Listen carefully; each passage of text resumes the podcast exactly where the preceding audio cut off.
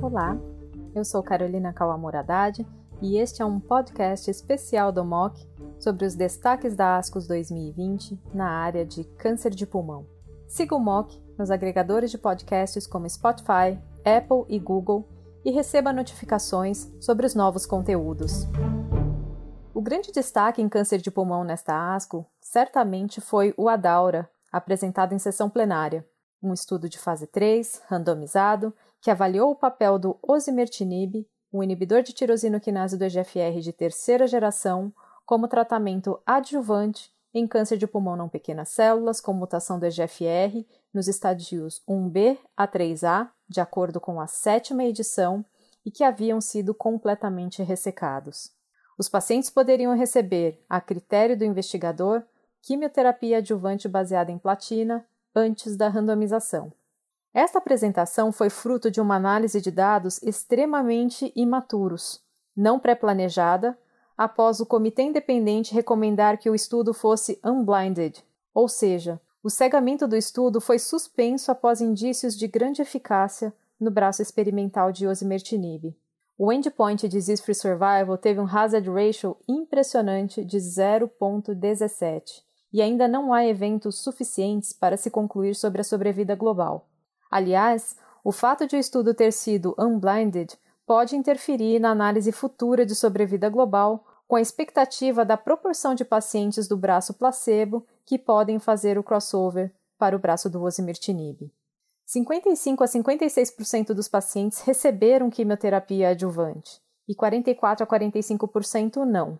Estes dados de quimioterapia, de acordo com os estadios, ainda não foram apresentados, e esta informação também será útil para a interpretação deste estudo como um todo. O perfil de toxicidade não mostrou nenhuma surpresa, com 20% de eventos adversos de graus 3 e 4 no grupo do osimertinib e 14% no placebo. Os eventos mais comuns foram a diarreia, paroníquia e xerostomia, a grande maioria de graus 1 e 2. A meu ver, este estudo, embora ainda imaturo, muda a nossa prática clínica, pois os resultados foram extremamente impressionantes. Apesar de não sabermos se o Disease Free Survival é um surrogate para a sobrevida global, a magnitude do ganho foi extremamente significativa do ponto de vista clínico, considerando uma doença tão grave e desafiadora como o câncer de pulmão. A partir de agora, os testes moleculares deverão ser incorporados também no algoritmo do tratamento dos tumores iniciais e submetidos a tratamento cirúrgico. Nessa mesma linha de tratamento adjuvante para câncer de pulmão EGFR mutado, foi apresentada uma atualização do estudo asiático CETONG.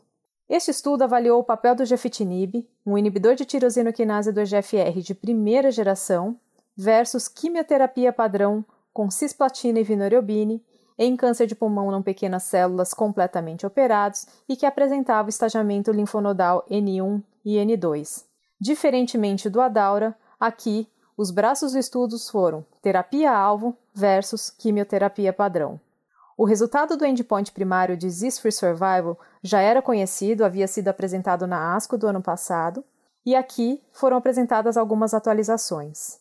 Apesar do aumento na mediana de disease survival favorecendo a terapia-alvo em relação à químio, com um segmento mais longo, observou-se que as curvas destes dois braços se aproximaram após dois anos, exatamente o tempo de duração do tratamento. Em relação à sobrevida global, não houve nenhum benefício da terapia-alvo. Em conjunto, estes dados sugerem que o gefitinib adjuvante tem um papel de apenas postergar a recorrência por um tempo autolimitado, sem nenhum impacto em sobrevida global.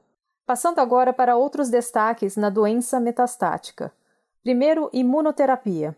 Foi apresentado em sessão oral o estudo Checkmate 9LA, que consolidou mais uma opção de tratamento para câncer de pulmão não pequenas células EGFR ALK negativos, a combinação de quimioterapia dupla de platina por dois ciclos, associada a nivolumab a cada três semanas e ipilimumab a cada seis semanas. Este esquema levou a melhores desfechos de sobrevida global, sobrevida livre de progressão e taxa de resposta quando comparado com o braço controle de quimioterapia isolada, independente do nível de expressão de PDL1. Outro estudo da sessão oral de imunoterapia para doença avançada foi uma atualização do Checkmate 227.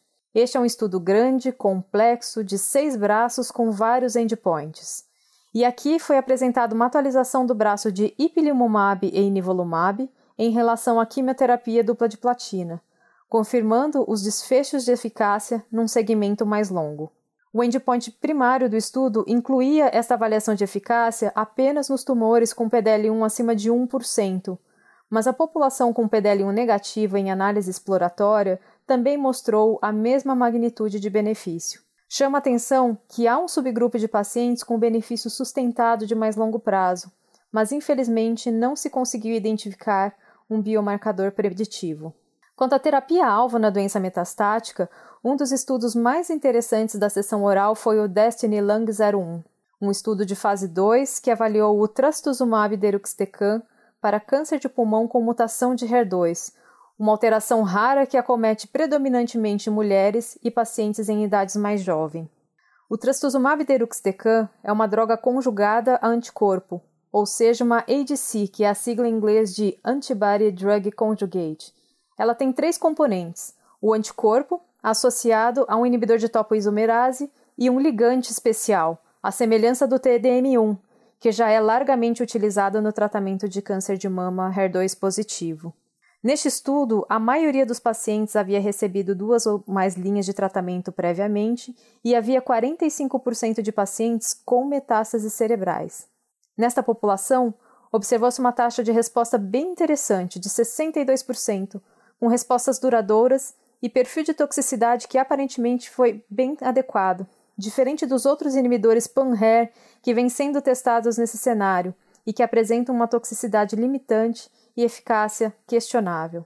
O trastuzumab deruxtecan certamente merece uma atenção especial em estudos futuros e que representa uma esperança de terapia-alvo realmente efetiva em câncer de pulmão com mutação de HER2.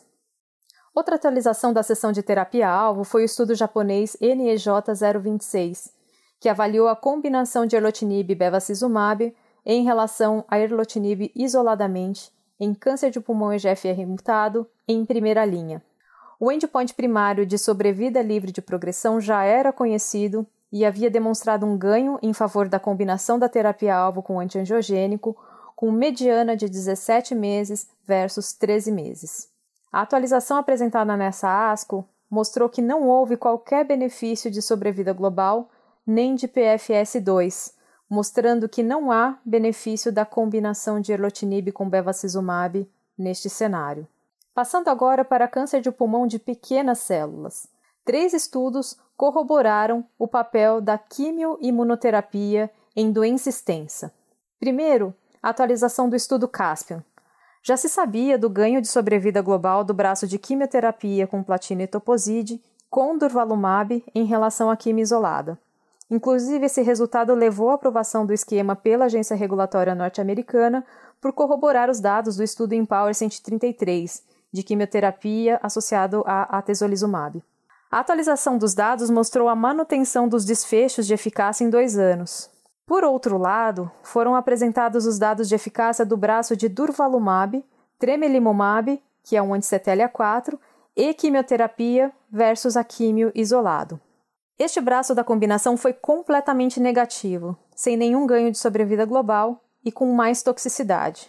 Portanto, quimioterapia com durva é uma opção sólida para o tratamento de primeira linha para doença extensa, mas a combinação de durva, treme e quimioterapia, não.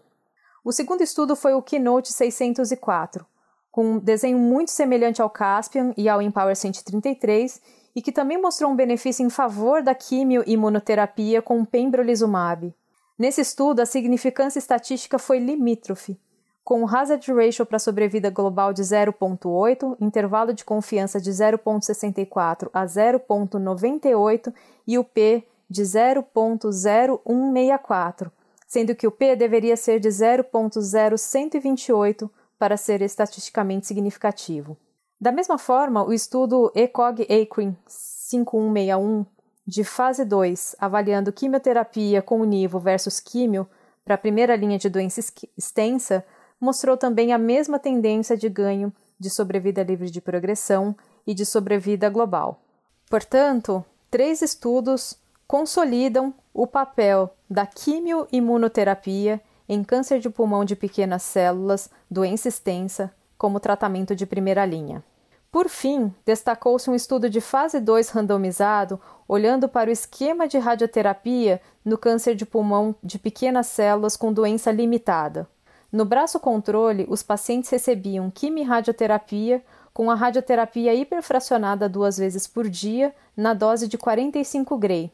E no braço experimental, aplicava-se também a radioterapia hiperfracionada duas vezes por dia, porém com maior dose, chegando a 60 Gray. Observou-se um benefício de sobrevida global no braço com a maior dose de radioterapia, sem aumentar toxicidade, como pneumonite, esofagite e toxicidade hematológica, mostrando que talvez uma dose maior de radioterapia realmente possa ser importante e ter um impacto significativo na história natural da doença do câncer de pulmão de pequenas células com doença inicial, doença limitada. Este foi um resumo dos principais destaques da ASCO 2020 na área de câncer de pulmão.